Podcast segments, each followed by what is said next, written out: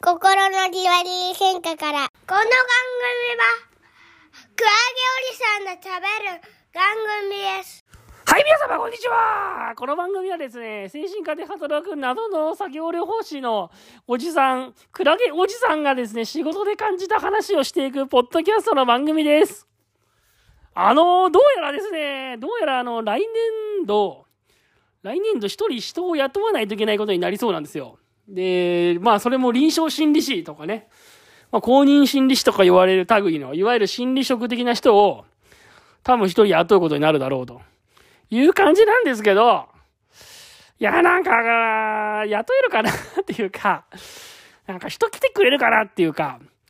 リワークのデイケアで私働いてるんですけど、リワークのデイケアとか精神科のデイケアですよね。いわゆるね、リワークのデイケアっていうことは、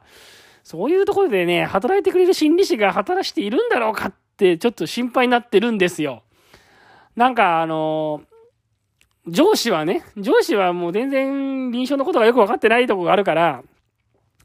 なんかとりあえず、あの、新卒のね、大学院卒の修士出て、まあ今年臨床心理士になりますっていう人、社会人1年目みたいな人をとりあえず雇っていけばいいんじゃないかみたいな、そういうちょっと学校のね、つてがあるから、みたいな感じのこと言うんですけど、なんていうかそういう心理師になりたての人みたいな人ってなんかリワークとかのデイケアにちょっと来るかなっていうか、来ないんじゃないかなっていうふうにちょっと心配してて、なんかやっぱ新人で1年目からデイケアとか、リワークとか、そういうところに働くってそもそもみんな結構働きたくないんじゃないかなっていうか、難しいんじゃないかなと思ってるんですよ。で、なんでそう思うかっていうと、やっぱり臨床心理士とか心理師さんってやっぱりさ、こう、最初の資格、資格取ったら最初はやっぱりカウンセリングができるようになりたいとかね、心理検査ができるようになりたいってやっぱり思うんじゃないかなと思ってて、いきなりこう、デイケアみたいなこう集団を相手にですね、いわゆる構造化されてないそういう環境の中で、うーん、自分の腕を磨かなきゃいけないっていうのは、その1年目の働き場所としてはなかなかこう、選びづらいんじゃないかなっていうふうに思っています、います。で、これはね、なんか臨床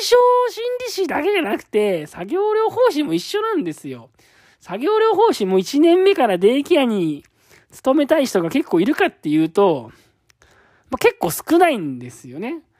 やっぱり作業療法士も最初は病院みたいなところで、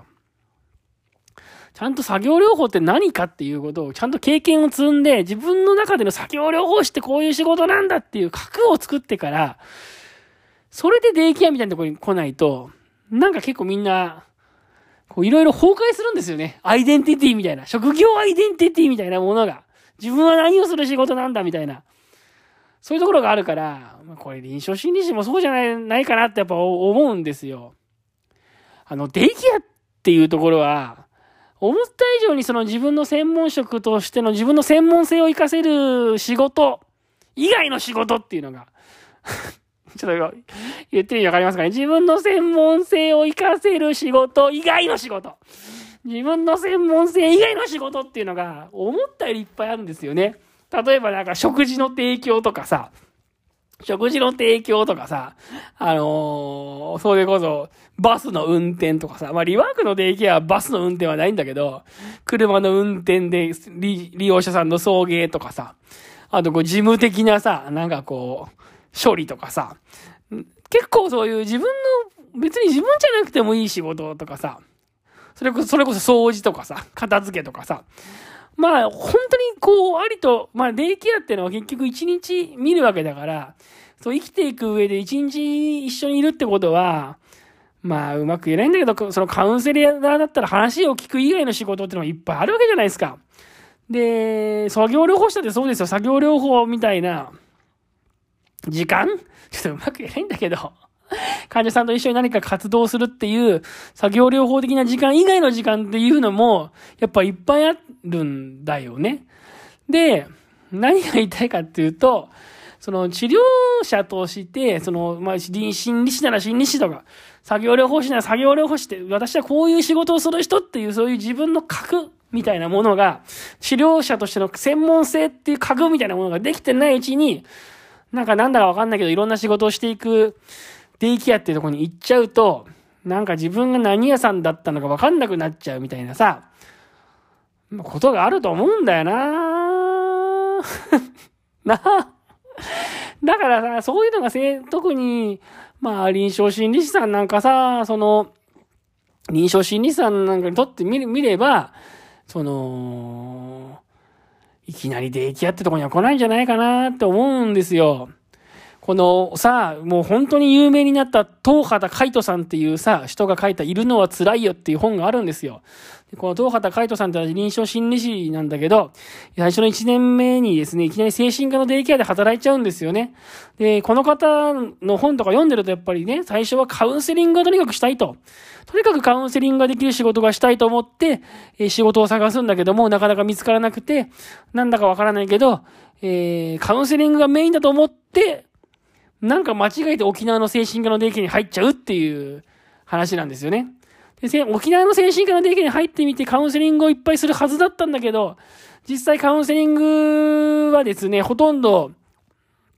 えー、あればするんだけど、意外となくて。実際はほとんど精神科のデイケアで、えー、働かなきゃいけないと。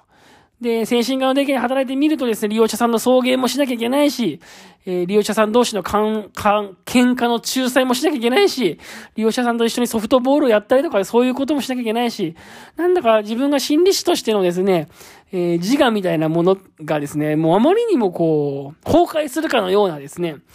えー、ことが書いてあるんですよね。で、実際、で、自分は一体何屋さんだったんだろうかというふうに悩むみたいなことが、まあ、そういうことはいろいろ書いてあるんですけど、まあ、それと一緒でさ、やっぱりいきなりリワーク、リワークってのはかなりその、いろんなできる中ではリワークはかなり臨床心理士が活躍できる場だと思うんですよ。認知行動療法だってやるし、実際マンツーマンのカウンセリングだっていっぱいするしね。だから、もちろんそうだとは思うんですけれども、ですけれども、なんだけども、やっぱり、そうやっても選ぶ人少ないかななんて思ったりしますよね。でね、これ看護師とかで考えてもらいたいんですけど、看護師でいきなり1年目からデイケアに来る人なんかほとんどいないですから、基本いないんですよ。絶対いないんですよ。なぜならば、看護師ほど、最初の1年、2年、3年で、やっぱりちゃんと大学病院なり、普通の一般病院なりで、あの、ちゃんとの患者さんのこの看護っていうものを学ばないと、いわゆるデイケアみたいな、デイケアみたいなところに来た時に、いや、実は注射が打てませんとか、採血できませんとか、救急対応、患者さんが急に急変した時の対応はできませんみたいなことになっちゃうと、もう全然使えないということになっちゃうわけです。だけど、デイケアで注射を打つとか、採血するとかそういう場面ってほとんどない、あんまりないのに、ないんだけど、たまにあるから、たまにあるからできなきゃいけないんですよね。できなくてもいいってわけじゃない。たまにあるからできなきゃいけないんだけど、でもたまにしかないから、新人が来たら、デイケアでは、採血とか、注射とかなかなかそんなにうまくならないし、救急時の対応だとやっぱり、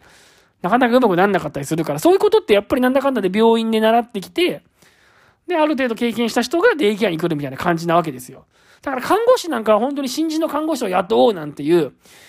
あの、人っていないわけ。事務の人とかね。なんですけど、作業療法士とか、臨床心理士とか、精神保健福祉士とかそういう仕事になってくると、なんか知んないけど、上司とかは別に新人でもいいかなみたいな気持ちになるらしくって、なんつうのかな、そういう人も雇おうかな、新卒でもいいから雇おうみたいな風になるんですよね、どうも。そういうのがあってさ、まあ、うまく言えないんだけど、なんか、今とにかく困ったなと思ってんですよね。困ったなと思ってんですよ。なんかまあ新卒じゃなくて、ある程度経験ある人を雇ってほしいなとか思ったりするんだけど、なんか割とこう上司は新卒願望があるのか、新卒を雇いたいみたいなところがあって、うん、なんかいろいろ困ったななんていうふうにね、いろいろ思ってるところでございますね。心の庭見現場から。というわけでね、この番組は基本的にこんな感じで、平日の朝に配信していくポッドキャストの番組ですまたね、番組の感想とかあれば概要欄にリンクが貼ってありますんで、そちらの方からよろしくお願いいたします。それでは今日もどうもありがとうございました。終わりです。